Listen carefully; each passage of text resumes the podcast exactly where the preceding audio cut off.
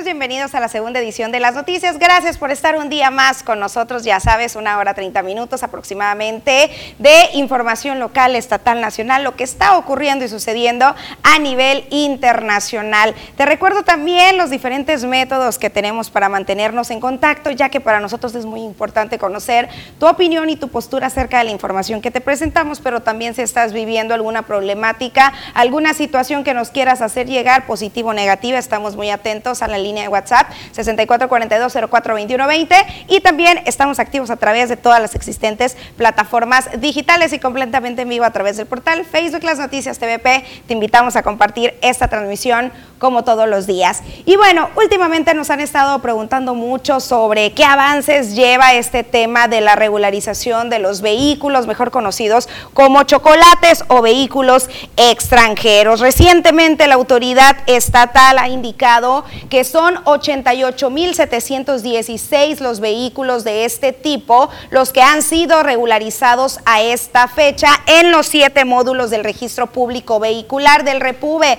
Esto lo informó el coordinador del Centro de Control, Comando, Comunicación, Cómputo, Coordinación e Inteligencia, es decir, el C5I. Benjamín González Caballero comentó que continúa registrándose una gran afluencia de la ciudadanía interesada en realizar este trámite que recordemos brinda la legalidad y la certeza a la propiedad de los vehículos. Indicó que la Secretaría de Seguridad Pública cuenta en la entidad con módulos de repube para llevar a cabo este proceso, tanto en Ciudad Obregón como en Navojoa, en Hermosillo, en Nogales, en Agua Prieta, en San Luis Río Colorado y en Guaymas, y que la ciudad capital es la que registra el mayor número de regularizaciones con 21.347. También recordó que el plazo vence este 31 de diciembre, por lo cual invitó a las personas a ingresar al portal oficial www.regulariza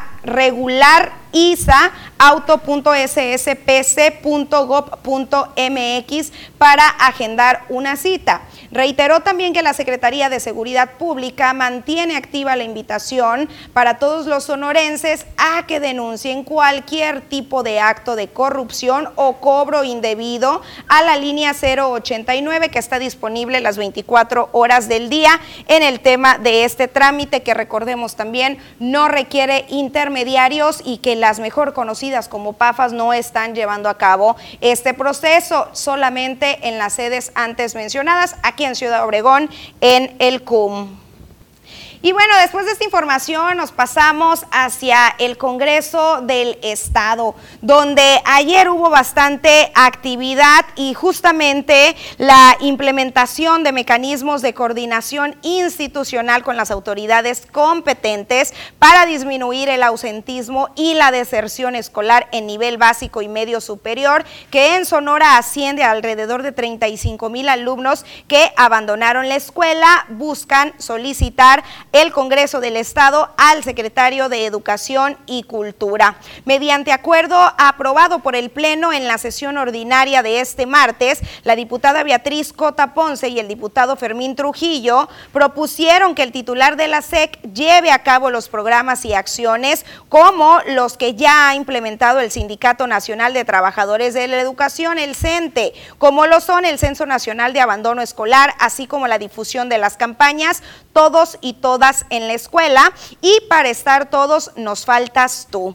Estas medidas, recordaron, tienen el objetivo de que los maestros y maestras sumen esfuerzos para saber quiénes son las alumnas y los alumnos que no regresaron a las aulas en este ciclo escolar, lo que motivó a multiplicar la participación para ubicarlos y que los directivos apoyen con las causas específicas del distanciamiento de los alumnos con los centros escolares en este retorno a la modalidad presencial. La legisladora, por su parte, expuso que en el sistema educativo estatal, de conformidad con la estadística básica de la SEC, existe una matrícula de 882.885 alumnos en todos los niveles educativos, atendidos en 5.170 escuelas, contando con 42.150 docentes, donde al menos 35.000 alumnos abandonaron las clases en la entidad, de los cuales aproximadamente 15.000 corresponden a educación básica y 20 20 mil a educación media superior. Agregó que las cifras que maneja la SEC indican que en promedio 12 mil alumnos por plantel educativo son los que dejaron de estudiar durante este ciclo escolar, de acuerdo a declaraciones del secretario de Educación y Cultura, Aarón Grajeda Bustamante, mientras que el titular del Ejecutivo Federal dio a conocer que el número de estudiantes que abandonaron la escuela a causa de la pandemia asciende a los 520.454 alumnos en todo el país.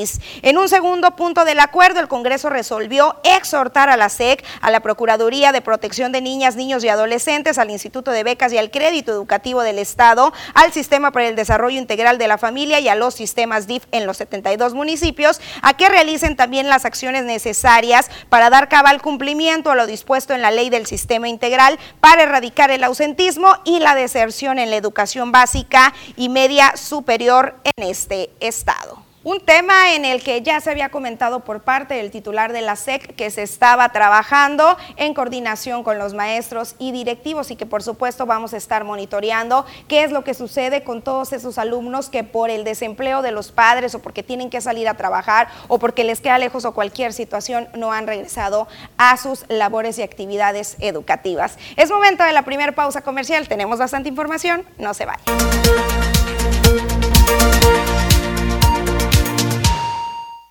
Continuamos con más información en esta ocasión de qué es lo que va a suceder con el tiempo. Diana Zambrano nos tiene todos los detalles.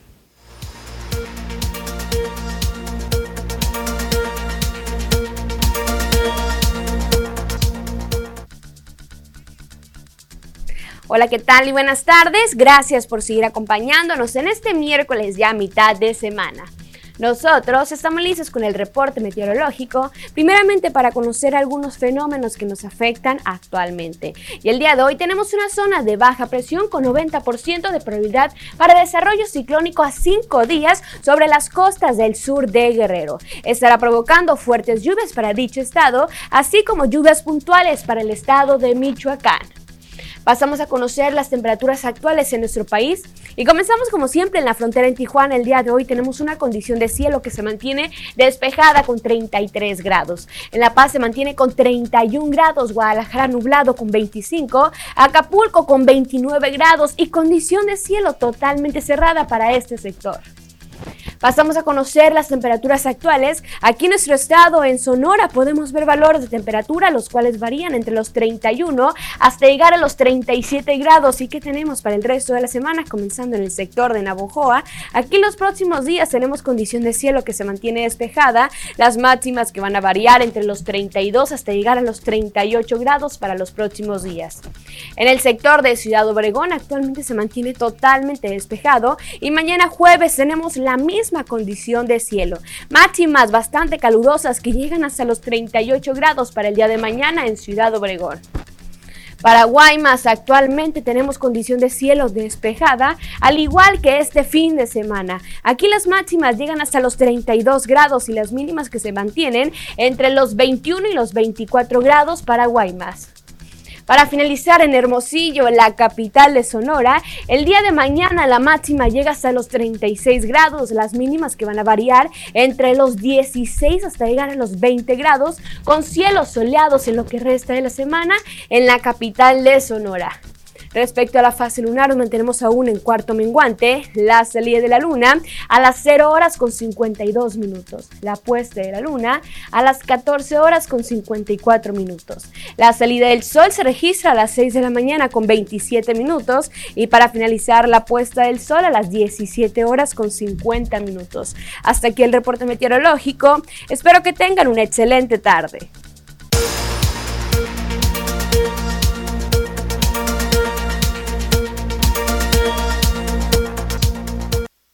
Y bueno, vamos a comenzar con algunas de los mensajes de esas situaciones que usted nos está haciendo llegar. Más adelante vamos a darle con todo a Ponle Dedo, así que usted no deje de comunicarse. Por acá nos saludan y nos dicen que es una lástima andar por las calles de Obregón, que no tendrá siquiera un funcionario que salga de su confort para que desquite los sueldos que perciben o el presidente no sabe la clase de empleados que están al frente de la comuna. Los bulevares son una selva y quieren erradicar el mosco del dengue y podrían enumerar podría enumerar tantos problemas que tenemos. Es uno de los comentarios, pues ahí está leído ya. También por acá nos dicen que hace unos días se reportó una lámpara fundida desde hace más de cinco meses. Esto en la colonia Urbivilla del Real, en la calle Cataluña, 4006, entre Avenida Antonio Caso y calle Córdoba, así como también en la calle Córdoba hasta la calle Jesús García, en Ciudad Obregón, Sonora. Pues ahí está también este reporte.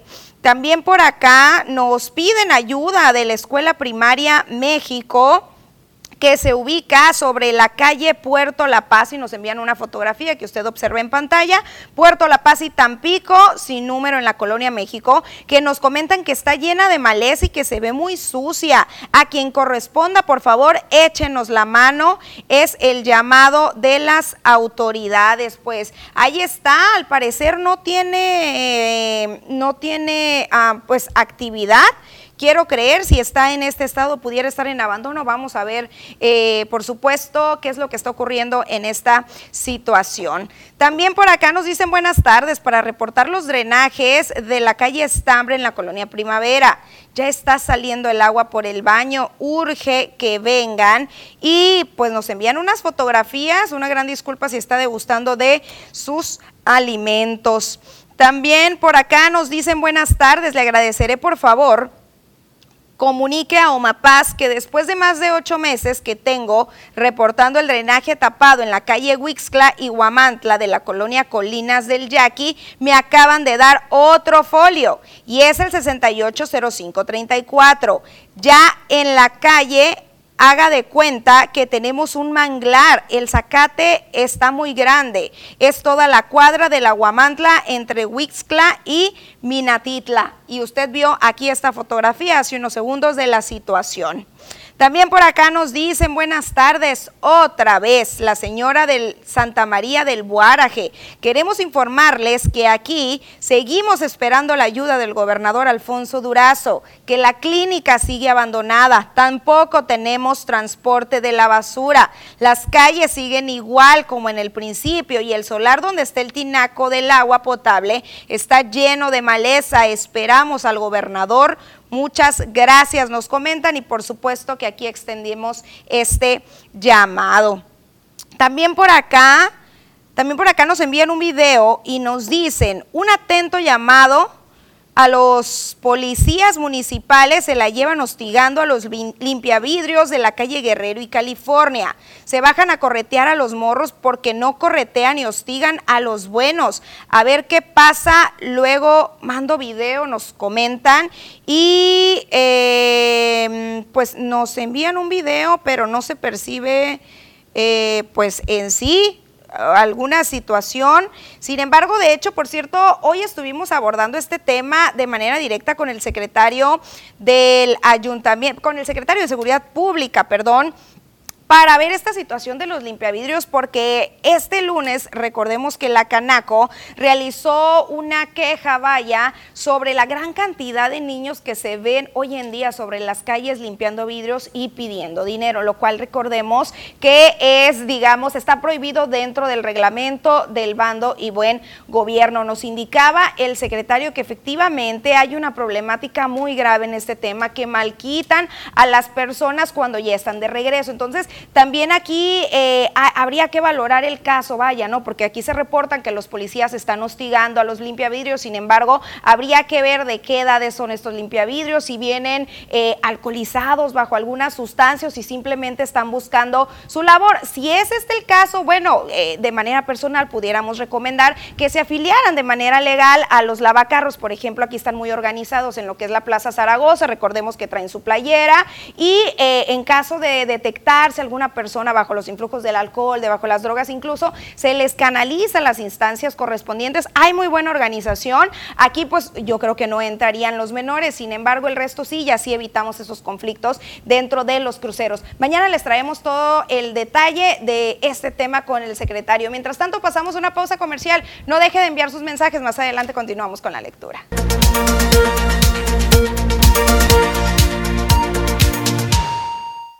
Continuamos con información del municipio de Cajeme. Hoy fue un día positivo para la inversión y es que colocaron el primer árbol de lo que será un nuevo fraccionamiento que dejará una positiva derrama económica y también una positiva generación de empleos en esta ciudad. Con una inversión millonaria, la constructora Vertex comenzó con las labores de construcción de un nuevo fraccionamiento al surponiente de Ciudad Obregón. José Antonio Tubarría, miembro del Consejo de Administración de Vertex Desarrollos, expuso que esta nueva obra traerá consigo además diferentes mejoras para el sector, para lo que ya se mantienen en coordinación con la autoridad. Además, para el estado de Sonora, se anunciaron nuevos proyectos para Cajeme, Hermosillo y otras zonas, mencionó, las cuales se desarrollarán después de Compostela, que significa campo de estrellas o pequeña ciudad hermosamente construida. Por los siguientes 15 años seremos protagonistas de inversiones importantes superiores a los 2.500 millones de pesos. Más de 18.000 empleos se generarán durante este periodo nos coordinaremos con el ayuntamiento para mejorar el crucero 200 y Quino y ampliaremos a cuatro carriles la calle Quino desde la 200 hasta la 300. Construiremos un nuevo colector sanitario, el cual conectaremos a la planta de tratamiento de aguas residuales ubicada en la calle 300. Esta obra brindará servicio a más de 300 hectáreas en la zona.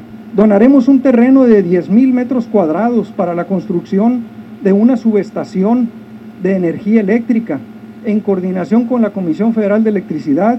En este caso, habrá nueve privadas con acceso controlado con aproximadamente 200 casas cada una con sus parques, canchas deportivas y albercas en alrededor de 70 hectáreas, añadió Sergio Iturribaría también miembro del Consejo, y se contará de inicio con cinco prototipos de viviendas diferentes. El alcalde de Cajeme estuvo presente en el arranque de estas obras y ahí destacó que Compostela es otra contribución importante para el bienestar de todos los cajemenses. Vamos a escuchar un poquito de lo que indicaba en este arranque de proyecto. Este proyecto del desarrollo Compostela que sin duda viene a ser otra contribución muy importante al bienestar de las y los cajemenses. Estas inversiones, estos proyectos generan empleo, generan ingresos, generan derrama económica, generan bienestar y generan alternativas de vivienda y convivencia comunitaria para nuestra gente, para la gente de Cajeme. Por eso, como presidente municipal de Cajeme, yo celebro estos proyectos y en particular este gran proyecto que hoy nace en nuestro municipio. También estuvo ahí presente Manuel Eduardo Gallego Salgado, quien es el secretario de Economía, quien destacó la inversión que dejará más de 16 mil empleos directos y que está considerada como la más grande de todo el estado de Sonora durante este año 2022.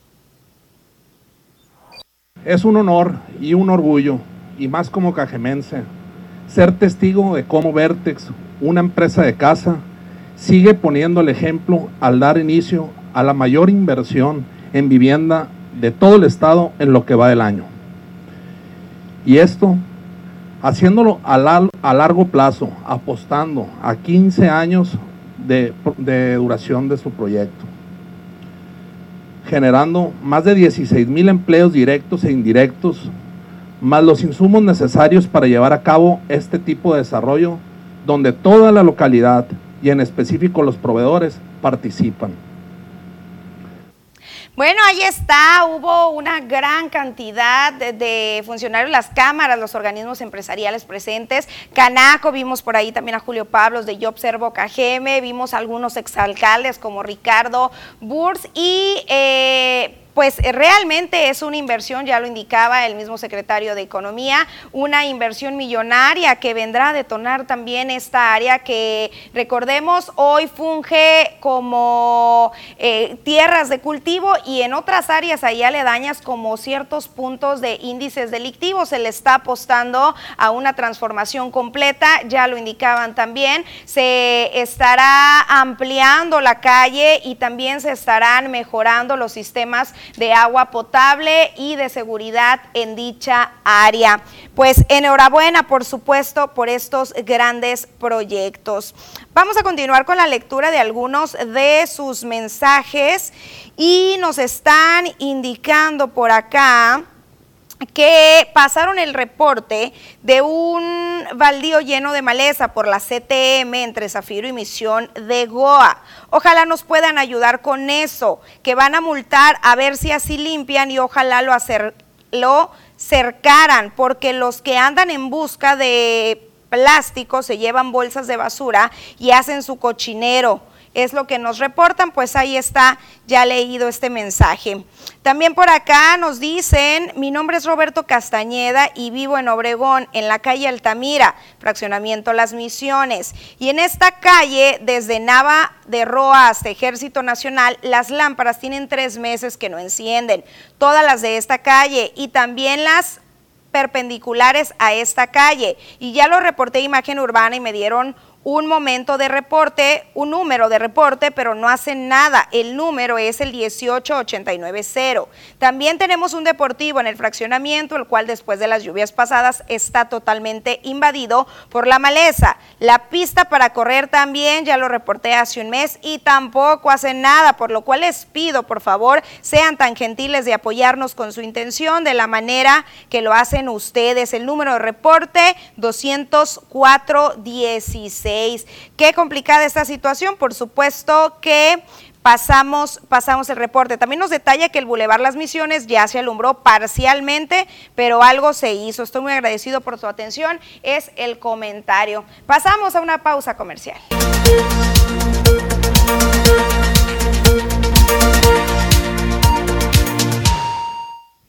Seguimos muy atentos a sus mensajes y ahora sí comenzamos eh, en este marco de Ponle el Dedo.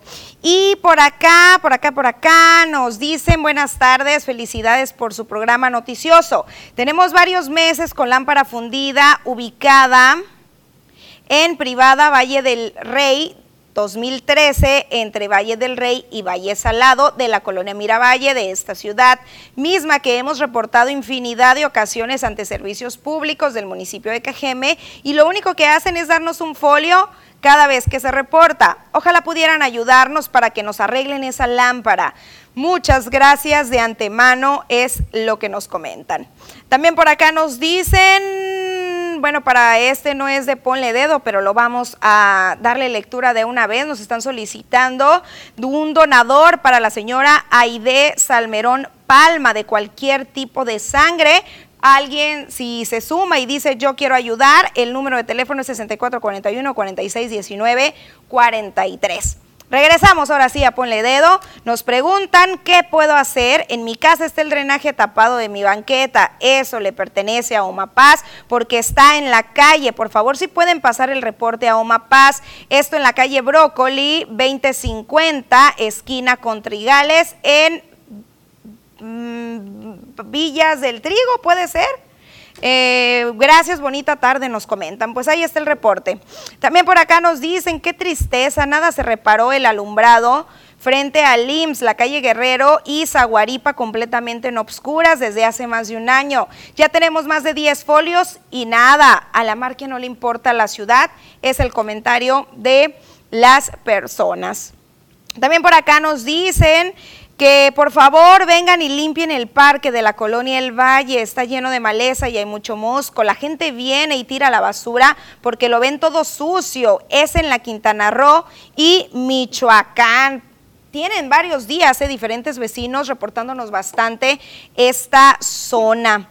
También por acá, ve usted esta fotografía que le vamos a colocar, que nos están indicando que es en la calle Otancawi 223 Norte entre Allende y Nainari en la colonia Cuauhtémoc. Se percibe pues lo que es, pudiera ser una fuga o no sé qué sea porque no nos explican, pero lo que se ve a simple vista pudieran ser mosquitos quizás si, eh, pues quien nos envió esta fotografía, que nos explique un poquito la situación de lo que está ocurriendo. Nada más nos marcan Otancagui 223 Norte, entre Allende y Nainari, en la colonia Cuauhtémoc. Pues ahí está este reporte.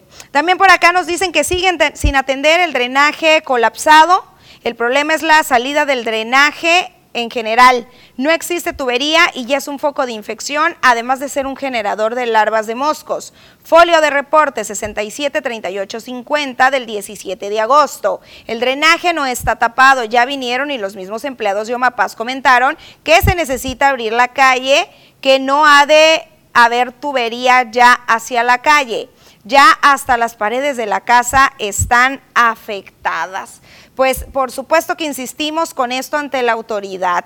También por acá nos envían otra fotografía eh, y nos envían una dirección, pero no nos dicen eh, supongo yo que nos están queriendo decir que hace falta que retiren la maleza o no sé cuál sea la situación, puesto que no nos vuelven a explicar, les encargamos mucho que su mensaje venga completo para poder entender y por supuesto canalizarlo a la autoridad correspondiente. Nada más nos indican que esto es en la calle Constitución y Ejido y bueno, sí nos dicen que se roban los anuncios de alto y otro en Constitución esquina con Ejido. Pues Motivo de accidentes, motivo de riesgo, foco de alerta por ahí, tránsito municipal, aquí el llamado. También por acá nos dicen para reportar drenaje tapado urgente. Tenemos baños tapados, Callejón Cárdenas 544 Sur, entre Ejido y Revolución. Gracias por reportar. También otro drenaje tapado, calle Justicia Social 1517, entre Chilpancingo y Cocorit. También por acá nos dicen, soy de la colonia Valle del Sol, solicitando su ayuda ya que tenemos batallando con el drenaje tapado.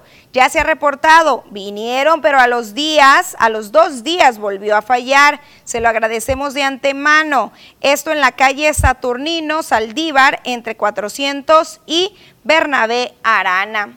Pues otra situación complicada. También por acá nos comentan de nueva cuenta que por favor pasen y limpien el lote lleno de basura que está en pleno centro, sobre la calle 6 de abril y callejón Costa Rica. Urge, urge, nos dicen. Hay muchos animales y olores fétidos. También por acá nos dicen de nuevo el llamado al comisario de Cocorit que mande limpiar los solares que están pegados al panteón y arreglen las lámparas de todo el pueblo. Ya basta de estar cobrando dioquis, que se pongan a trabajar, sobre todo ahorita, ¿eh? que seguramente habrá una gran cantidad de visitas en el panteón y esto puede ocasionar alguna picadura de algún animalito ponzoñoso, picadura de estos mosquitos que están provocando dengue, inclusive dengue hemorrágico. Recordemos que ya se han registrado algunas de funciones y por supuesto que aquí extendemos el llamado de manera directa al comisario de Cocorit. También por acá nos dicen buenas tardes, al parecer no hay camiones Acutech, Aquatech para atender reportes de drenaje colapsados, pero tampoco personal para atender fugas de agua potable. Yo tengo un reporte desde el 11 de octubre y nada de nada, y según se debe cuidar el agua. Esto es en la calle Chalco de la colonia Villa Aurora, el número de folio 6797 43. Pues recordemos que tenemos algunas eh, Aquatech aquí disponibles, algunas que rehabilitaron y si mal no recuerdo otras que adquirieron, no debería de haber pretexto. Por supuesto que extendemos el llamado aquí a la autoridad, pero también a toda la población a continuar con nuestros oportunos pagos de agua para que estos recursos también se vean reflejados en nuestras necesidades. También por acá nos dicen, mm, mm, bueno, que no contestan en el área técnica del OMAPAS. Pues ahí está también el reporte.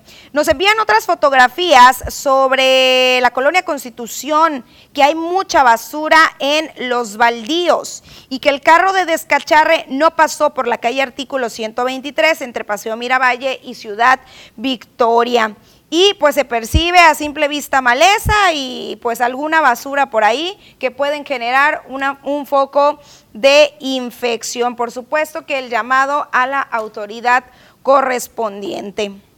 También por acá nos dicen para solicitar a las autoridades de salubridad nos vengan a fumigar para los mosquitos transmisores del dengue, ya que se han dado algunos casos ya en la colonia Antonio Rosales. Pues ahí está y a lo largo y ancho del sur de Sonora están presentes estos casos de dengue, así que hay que cuidarnos. También por acá nos envían un video sobre el reporte de un drenaje tapado y una fuga de agua potable desde hace meses en la calle Antonio Ochoa, esquina con Paloma, en la Aves del Castillo. En la esquina, casa aparentemente abandonada, es lo que nos comentan, y pues a simple vista se ve el lodo que ha dejado ya esta situación y este panorama en esta área de la ciudad. También por acá nos están reportando otro drenaje tapado, bueno, es el mismo. También por acá, ahora sí, eh, reportar agua de drenaje en la Misión del Sol, calle Francisco de Yasu. El agua ya llegó a casi toda la misión. Hemos hecho muchos reportes, pero no vienen. Esto entre Paseo y CTM es lo que nos reportan. También por acá, eh, buenas tardes, nos dicen para reportar un drenaje tapado de la colonia Misión del Sol. Ya tiene más de tres meses. Folio 673705. Urge, por favor. Calle Francisco de Yasu es demasiado cochinero pues ahí está también este reporte. Y tenemos muchísimos más mensajes que les vamos a dar lectura un poquito más adelante porque es momento de pasar una pausa comercial.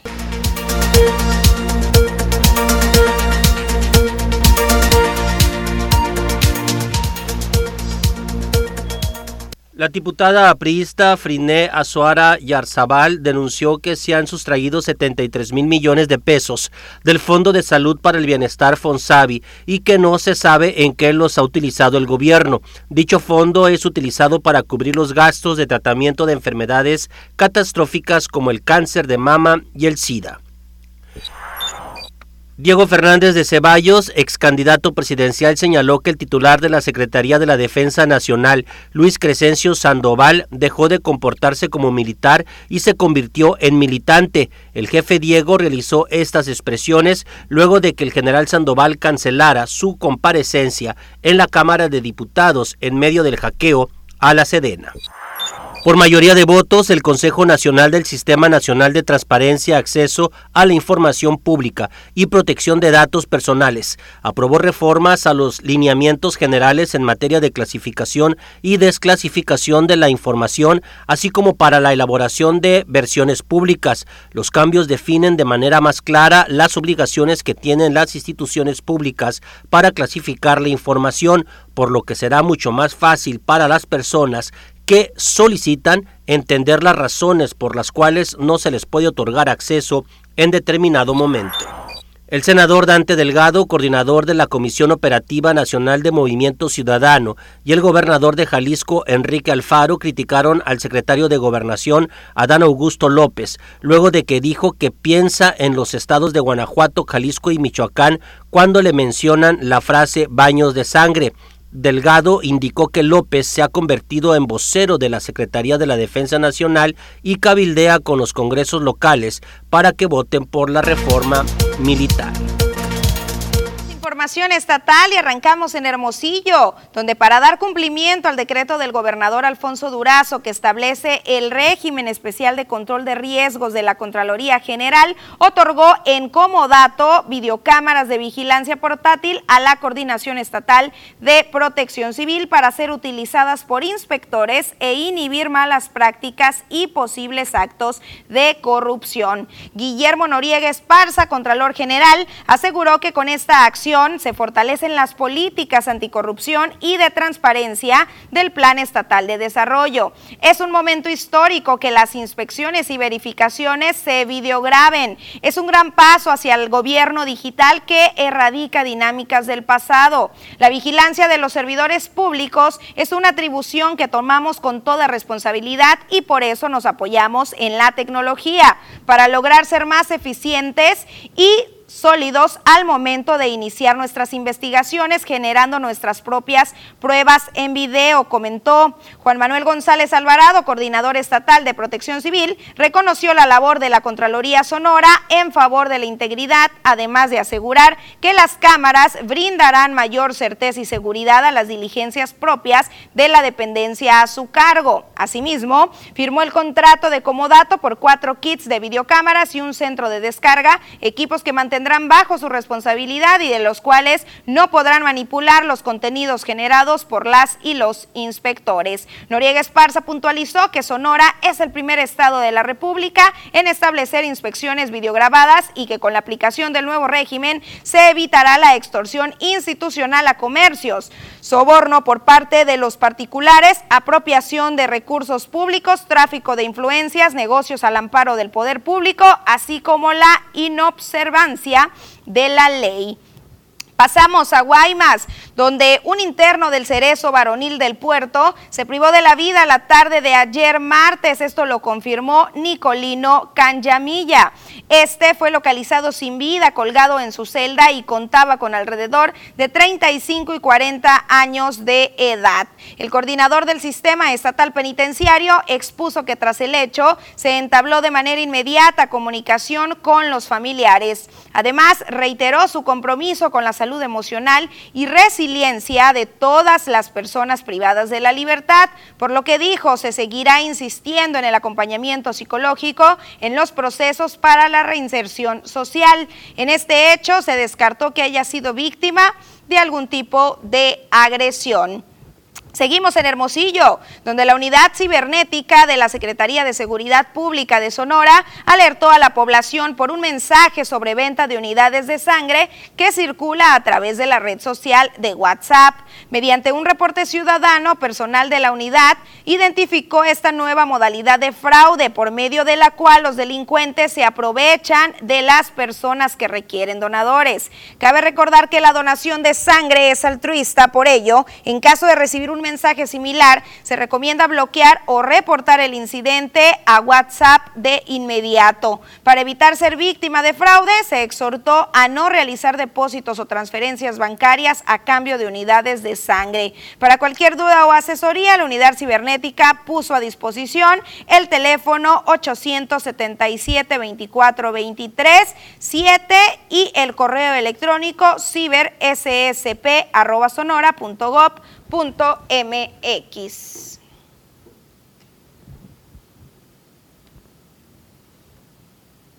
Pasamos ahora al resumen internacional. La ministra británica del Interior, Suela Braverman, dimitió este miércoles tras haber asumido el cargo hace un mes y medio con la llegada al poder de la primera ministra conservadora Liz Truss, informó este miércoles la BBC. La renuncia se produce entre crecientes presiones dentro del Partido Conservador para que Truss abandone Downing Street ante la tormenta financiera y el desplome en las encuestas que provocó su masivo recorte de impuestos que se vio forzado a retirar. El regulador europeo dio este miércoles su visto bueno a la utilización de las vacunas anti-COVID de Pfizer y la Moderna a partir de seis meses de edad, lo que las convierte en las primeras vacunas anti-COVID autorizadas para los menores de 5 años en la Unión Europea. La conmemoración de los tres años del inicio de las protestas sociales en Chile dejó un saldo de 195 detenidos, 42 heridos y el saqueo a 15 locales comerciales, según un balance oficial divulgado este miércoles, durante la jornada que arrancó con la instalación de barricadas incendiarias en barrios periféricos de Santiago y luego protestas en las principales ciudades, fueron desplegados 25 mil policías para resguardar la seguridad de estos, 5.000 lo hicieron solo en Santiago, donde se concentraron las manifestaciones.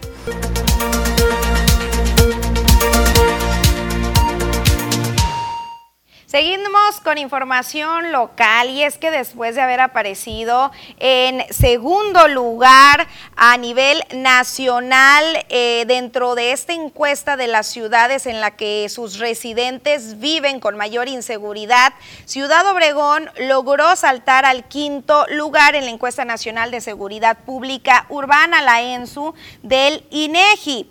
Pese a estos resultados en la encuesta, que se basa en la opinión de la población de 18 años en adelante, el alcalde recalcó que las estadísticas reales son aún mucho más benévolas.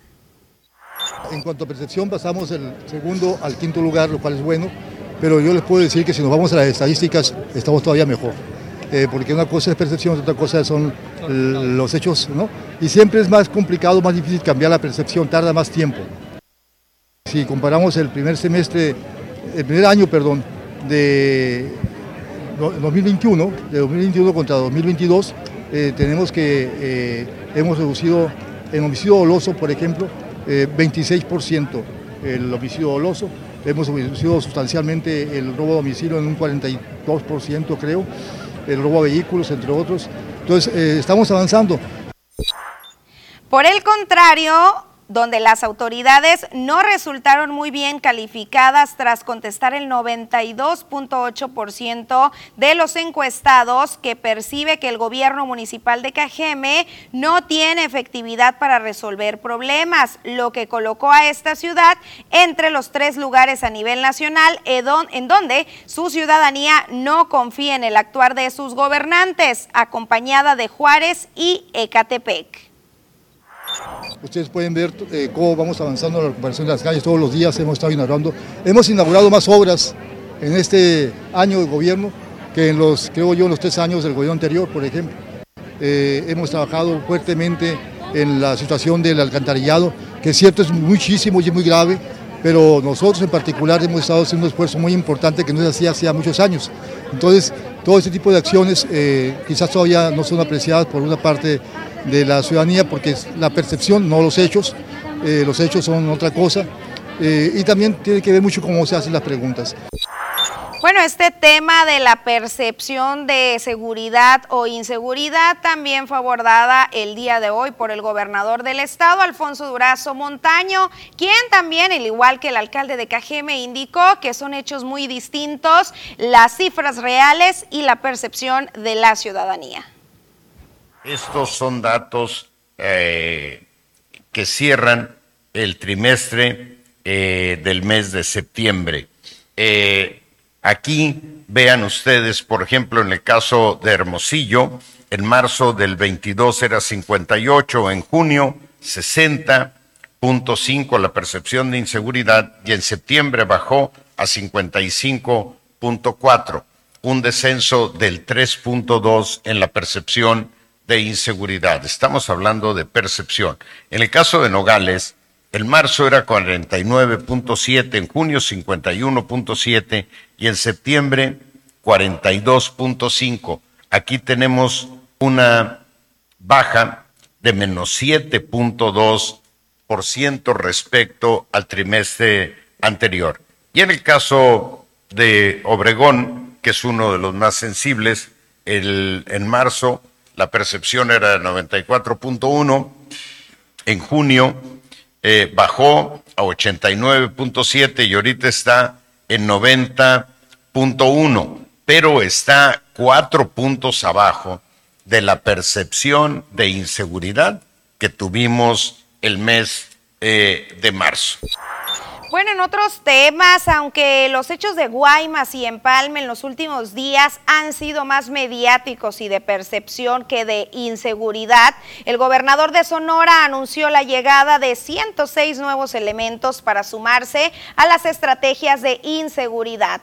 Alfonso Durazo Montaño indicó que estos elementos son adicionales a los 300 que arribaron hace días para garantizar la seguridad. Recalcó que los hechos de días pasados no tenían un mayor objetivo que el de distraer a los cuerpos de seguridad en busca de liberar a una persona privada de su libertad dentro del Cerezo, líder de una organización criminal de la localidad, lo que se logró conocer y evitar a través de la inteligencia.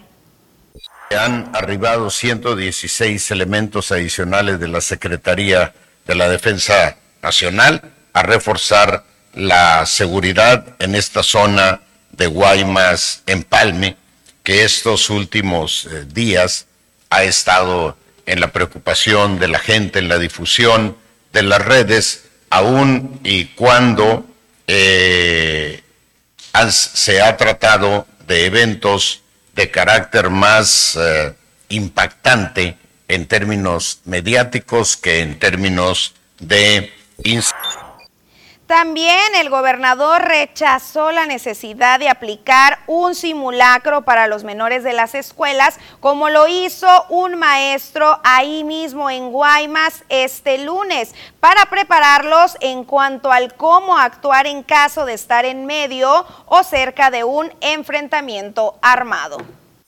Tuvimos también la iniciativa de un maestro que buscó capacitar a los niños de su escuela en prácticas de defensa ante la eventual agresión eh, de alguna organización eh, criminal, eh, muy lejos de la necesidad de una práctica de esa naturaleza, pero en todo caso, la Secretaría de Educación Pública y Protección Civil tienen protocolos, el más reciente de ellos es de hace 20 años, y son protocolos que no obstante su edad eh, responden a cualquier eventual necesidad de protección de los niños de una escuela. Pero en este caso no había en estricto rigor ninguna razón.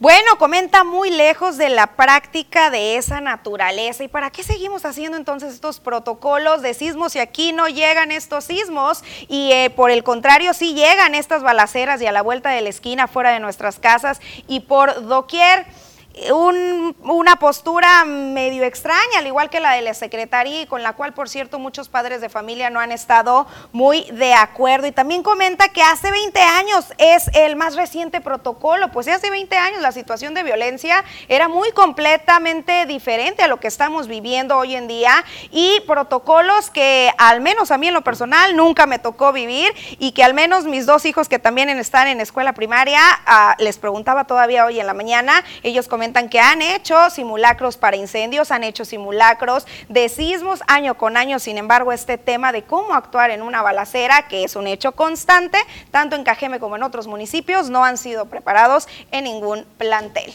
Pasamos una pausa comercial, quiero saber tu opinión.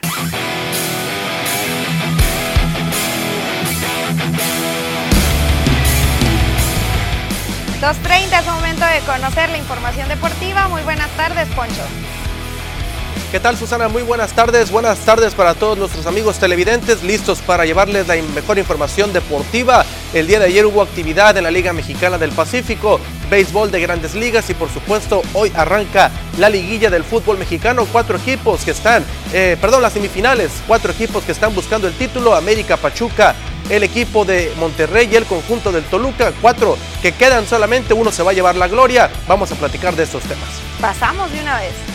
Muchas gracias Susana. Vamos a comenzar con el equipo de los Yaquis de Ciudad Obregón que el día de ayer llevaron actividad en el juego 1 de la serie frente al equipo de los Charros de Jalisco, una organización de Yaquis que estaba buscando la victoria obviamente de la mano de Javier Arturo López, el zurdo de Culiacán, Sinaloa. Sin embargo, salió rebotando muy temprano en el partido Javier Arturo López.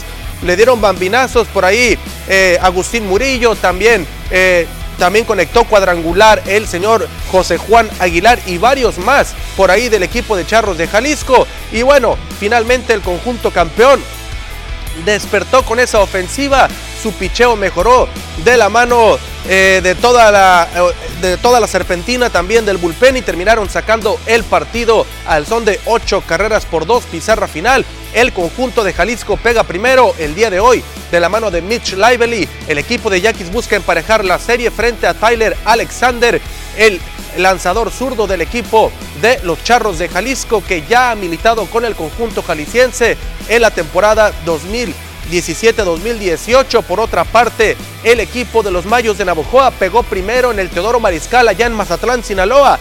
El conjunto de los Mayos de la mano de Omar Rojas pegaron tres carreras por uno, pizarra final.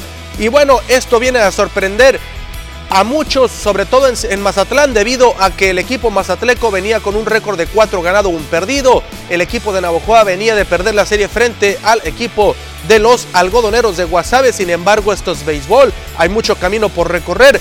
Muchos van haciendo ajustes, tal parece que lo hizo el equipo de los Mayos con una excelente labor monticular de su lanzador abridor, el bullpen que se fajó a la hora cero y la ofensiva que bateó a la hora cero también, oportuna, muy oportuna para traerse las carreras cuando habría que traérselas para llevarse, por supuesto, el primer partido de el Teodoro Mariscal. Así las cosas con las tribus tanto de la Perla del Mayo como la del Valle del Yaqui. Y así quedaron el resto de los resultados de la Liga Mexicana del El Pacífico. El conjunto de tomateros de Culiacán le ganó ocho carreras por cuatro a los sultanes de Monterrey, doblegándolos allá en la Sultana del Norte. Mayo, ya les comentábamos, 3 por 1 le pegó a los venados de Mazatlán. Cañeros cayó frente a algodoneros tres carreras por uno. El equipo de Charros, ya lo comentábamos, venció 8 por 2 a los Yaquis y los Águilas de Mexicali 13 carreras por dos. Le dieron una repasadita al equipo de Naranjeros de Hermosillo, que por cierto están celebrando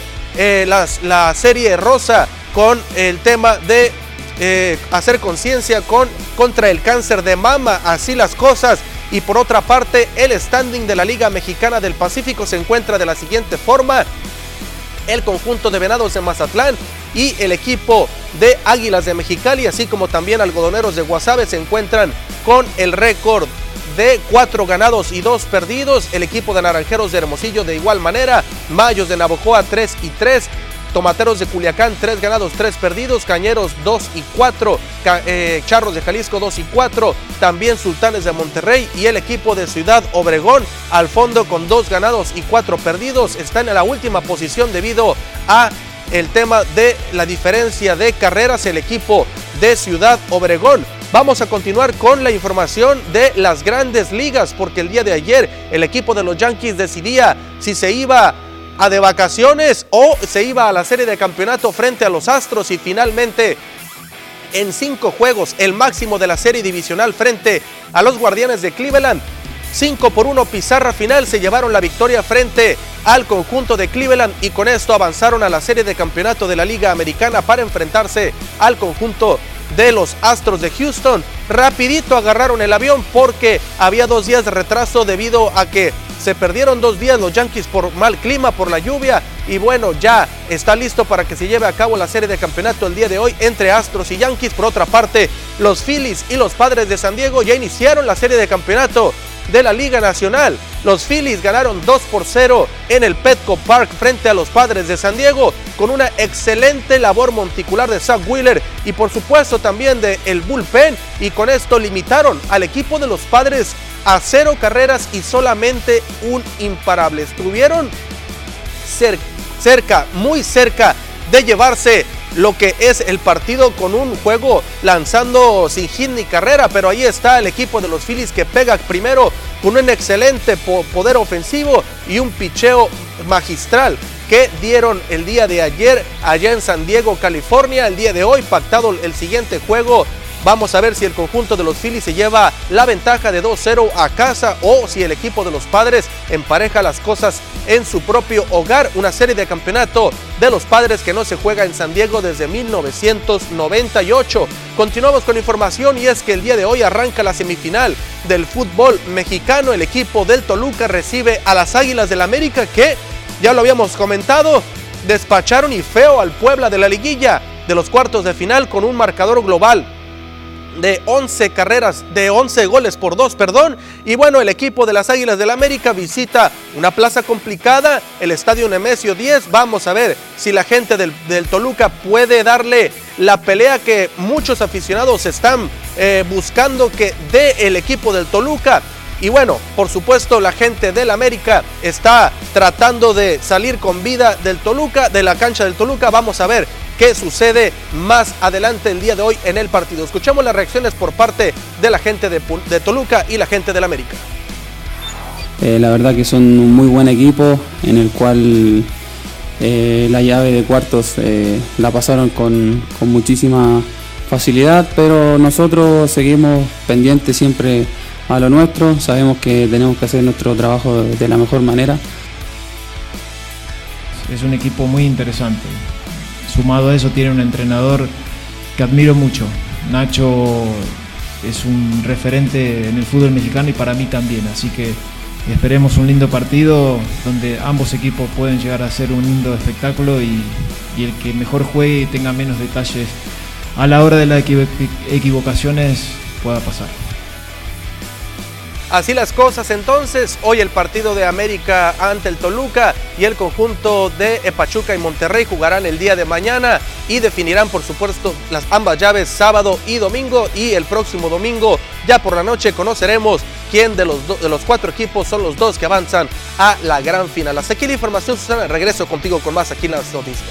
Gracias, Poncho. Por supuesto que estaremos muy atentos. Muchas gracias. Con esto, amigos, llegamos al final de la información deportiva el día de hoy. Quédese con más información aquí en las noticias.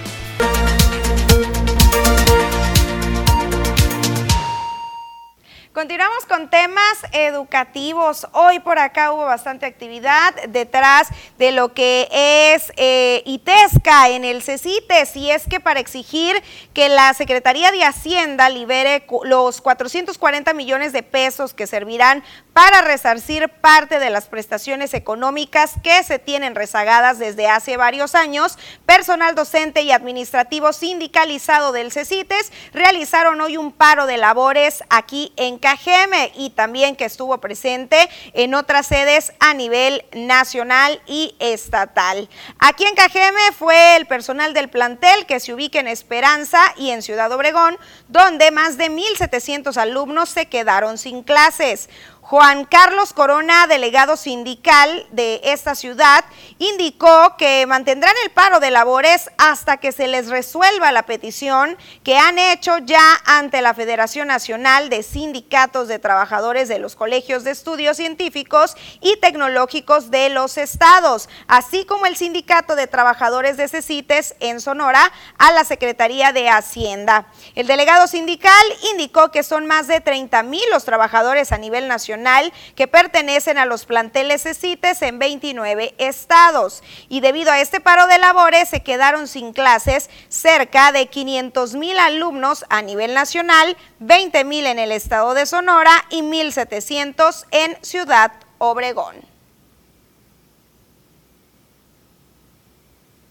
Y bueno, continuamos con la lectura de sus mensajes, que tenemos bastantes quejas el día de hoy.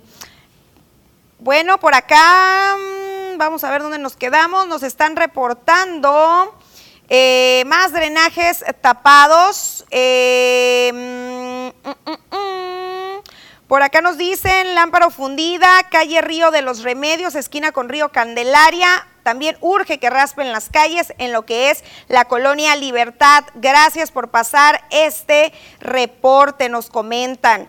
También nos están reportando las lámparas del Boulevard CTM y Paseo Miravalle, que tiene meses muy oscuro y que es muy peligroso, es lo que nos comentan los vecinos. También están reportando un solar baldío y que presuntamente es en la calle Flavio Borges y Michoacán. Nos envían unas fotografías de la situación con bastante basura, tarimas, llantas que pueden fungir por ahí como el elemento o el área perfecta para la reproducción del mosquito transmisor del dengue y por supuesto hacemos el llamado a la autoridad correspondiente. También por acá nos comentan que se necesita más vigilancia a las personas que echan basura de árboles en la colonia Libertad, en el Boulevard Torres, desde la calle 300, ponerles una multa por no querer ver su colonia limpia. Ser más estrictos con esas gentes es lo que requieren los vecinos de dicho sector.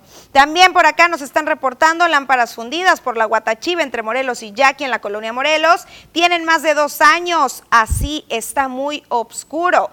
Es lo que nos comentan.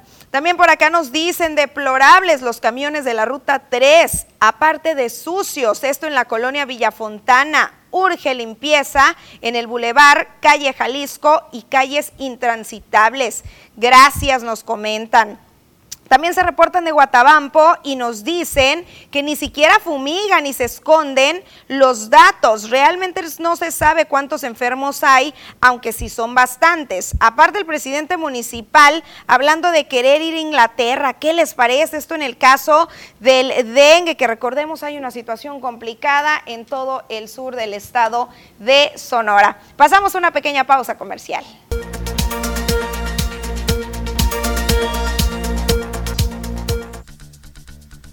Hola, ¿qué tal y buenas tardes? Gracias por seguir acompañándonos. El día de hoy platicaremos sobre un desierto bastante interesante, el desierto de Namibi. Pero ¿qué tiene de particular este desierto? Es conocido como la tierra de dunas más altas del mundo y es considerado como el desierto más viejo de todo el planeta y se tiene constancia de que ya existía durante la era terciaria, hace más de 65 millones de años. Para que se den una idea, es más o menos por la época que se extinguieron los dinosaurios. Este desierto está situado en Namibia y tiene 2.000 kilómetros de largo, contando con dunas gigantes y kilómetros de arena de tonos rojizos fuera de lo común. Este desierto se junta con el mar y avanza en paralelo con la línea de costa del Océano Atlántico, en cuya parte más al norte recibe el nombre de Costa de los Esqueletos por el gran número de naufragios ocurridos en sus aguas. Hasta aquí el tema del día de hoy. Espero que tengan una excelente tarde.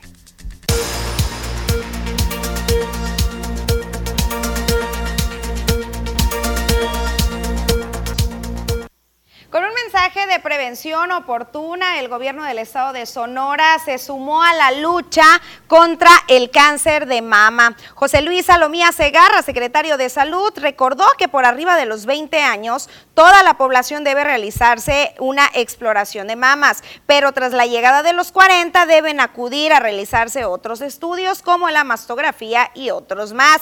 El mismo gobernador de Sonora, Alfonso Durazo Montaño, reconoció además a quienes se mantienen en la lucha contra la enfermedad y también a quienes la atienden. Quisiera eh, iniciar esta participación eh, sumando mi voz a todas aquellas, aquellos que tratan, trabajan para concientizar en este Día Mundial de la Lucha contra el Cáncer de Mama, haciendo un esfuerzo porque esta concientización se traduzca en una temprana de, detección de este problema que en el caso de Sonora representa todo un reto, el Día Mundial de la Lucha contra el Cáncer de Mama. Concientización con una serie de medidas de salud pública que ayuden no solo en la concientización, sino también a prestar los servicios que requiere eh, la detección oportuna y el tratamiento de este problema.